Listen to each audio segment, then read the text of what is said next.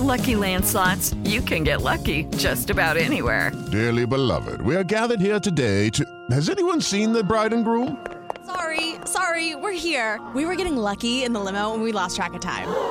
No, Lucky Land Casino, with cash prizes that add up quicker than a guest registry. In that case, I pronounce you lucky. Play for free at LuckyLandSlots.com. Daily bonuses are waiting. No purchase necessary. Void were prohibited by law. 18 plus. Terms and conditions apply. See website for details. Ciudadanos informados, informando. Este es el podcast de Iñaki Manero, 88.9 Noticias. Información que sirve. Tráfico y clima cada 15 minutos. Vamos con mi compañero, con mi amigo, mi gran amigo, Per Rodrigo González, eh, especialista en comportamiento de perros, director de la Asociación Madridos Ayudando y de la Escuela Canino Humanos Ladrando. Y el tema que trae hoy es bastante controvertido. Vamos a quitar mitos, si es que los hay. Los pitbull, los perros pitbull, tan famosos perros pitbull y tan golpeados y tan vulnerados perros pitbull, son violentos por naturaleza. Existen perros violentos por naturaleza. ¿Cómo está, Rodrigo? Qué gusto saludarte. Buenas tardes. Saludos, Iñaki, manera que nos escucha. Pues sí, como bien dices, este tema es muy delicado porque ha llegado pues, a situaciones extremas obviamente basado en las experiencias lamentables como ha sido el asesinato de diferentes personas y principalmente de niños, eh, lamentablemente ligados específicamente a esta raza, ha llevado a que haya una polémica social a nivel mundial. En Estados Unidos, incluso si te haces a la tarea de buscar, hay grupos de Facebook específicamente hechos por papás de niños que eh, pues que tienen como objetivo básicamente ir en contra de la raza. En España incluso se planteó a esta y otras razas como razas potencialmente peligrosas, eh, pero bueno, todo esto tiene como origen, realmente, si nos vamos un poquito a la historia, si la raza como tal eh, fue usada en sus inicios, eh, principalmente en la guerra y más adelante, específicamente en Inglaterra, a peleas con ratas, toros y entre ellos. A la par, curiosamente también, esta raza específicamente era una de las razas más usadas para cuidar niños. Eh, si también investigamos fotos de aquel entonces, verás a muchísimos niños acompañados de pitbulls. Curiosamente, nosotros recordamos al boxer como el perro niñera, pero el pitbull era conocido allá como tal, eh, como un perro niñera. Entonces, partamos del hecho como tal de que no es realmente eh, una raza que sea de alto riesgo para niños ni para nadie. Esto tiene que ver, desde luego, por mucho con cuestiones de lo que hemos vivido en los medios al respecto de, los, eh, de las malas experiencias, pero tendríamos que hacer un análisis más de cuál es la función a la cual se le lleva a estos animalitos y por qué empiezan a darse este tipo de circunstancias, aparte obviamente de tomar en cuenta la, genética. Y estamos hablando con eh, mi amigo Rodrigo González, eh, especialista en comportamiento de perros, director de la Asociación Ladridos Ayudando de la Escuela Canina humanos ladrando. ¿Es el pitbull un animal peligroso por naturaleza? Ya nos adelantaba Rodrigo que el pitbull se utilizaba también para cuidar niños, se utilizaba para, para peleas contra toros, eh, contra ratas, contra otros perros, contra ellos mismos, contra lobos, ¿no? Porque así muchas otras razas también. Pero por otro lado también eh, eran la mejor compañía de niños. Eh, estos casos terribles que llegan a la nota roja, Rodrigo, te pregunto, donde un pitbull acabó con la vida de un niño, de un bebé, que no nos podemos soslayar, que han sido ciertos, eh, ¿la culpa de quién es finalmente? ¿Es, ¿Es dejar a un niño cerca de uno de estos perros y el perro perece, o es que el perro ya trae una programación y esto es por causa nuestra? Vuelvo contigo, Rodrigo. Sí, yo creo que aquí insisto, hay que enfatizar el hecho de que no es el perro y mucho menos la raza. Indudablemente su contexto de crianza, regresando un poquito a la cuestión de la genética y del objetivo que tiene quien lo cría y hacia dónde lo dirigen, puede determinar ciertas actitudes, pero siempre va a ser más el contexto del día a día lo que cree en el animalito ciertas reacciones, porque finalmente cualquier raza eh, pues va a, eh, bueno, no raza, obviamente aquí entran los mestizos, digo, ahí hago un paréntesis, todos los albergues tenemos por lo menos de uno a cinco eh, pitbulls, ya sean eh, de raza o cruza. Pero aquí la cuestión, insisto, es hacia dónde va dirigida la, la manera en cómo se está tratando el animalito, cuál es la función específica, porque lo mismo va a ser un animalito de familia como tal, que pueda dormir en la cama con los niños, eh, que a la par sea un animalito que se entrena para ciertas funciones de guardia y protección, o la gente que no tiene escrúpulos y los usa específicamente para pelear.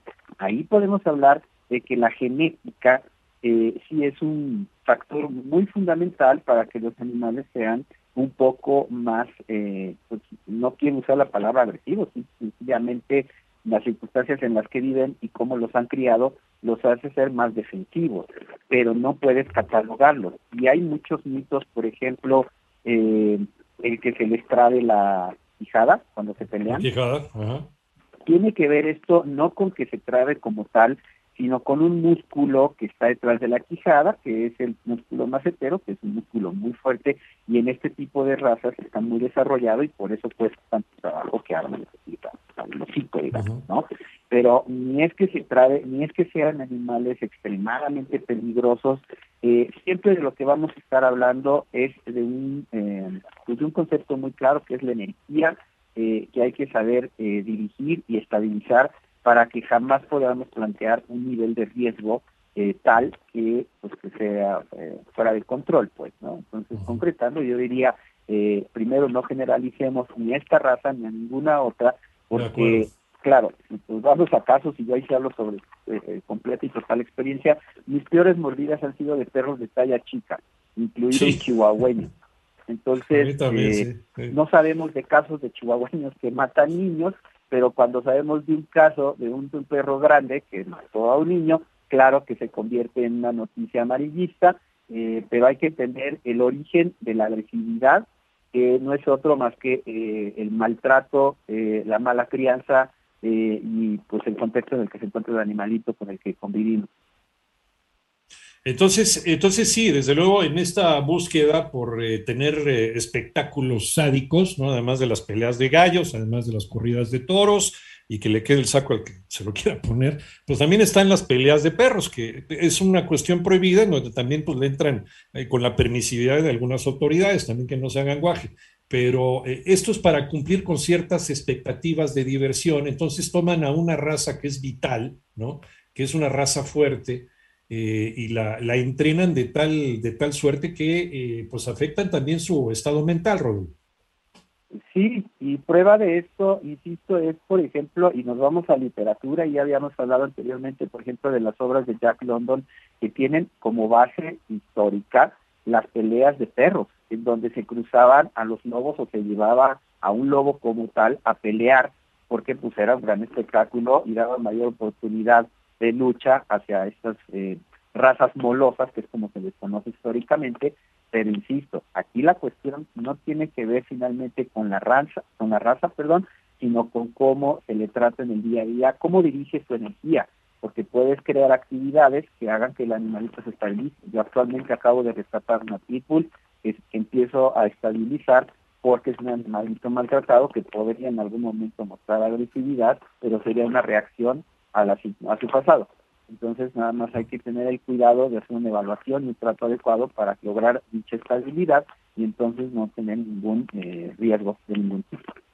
Sí, porque todos los días que, que, hablamos de este tema o que sale este tema en las noticias, no falta gente del auditorio que de repente nos envía fotografías de sus pitbulls, ¿no? Descansando ahí junto con el bebé, ¿no? O del pitbull, del pitbull ahí en los pies de, de papá o de mamá viendo la televisión mientras que jugando con alguna pelotita o, como si fuera como si fuera un chihuahua, ¿no? Como si fuera un este un, uno de estos eh, perritos llamados entre comillas falderos. O sea, eh, es un perro que sí se puede acoplar a una dinámica familiar, siempre y cuando pues tú también tomes la precaución de sacarlo a pasear y de, de pues de que saque toda la energía que trae, Rodrigo es exactamente, y yo sé que suena burda la comparación, perdón, a quien se pero hablo con toda la experiencia porque lo que tiene que ver con la crianza de los niños y de los perros, siempre la responsabilidad es de herramienta básica para que no haya un descontrol.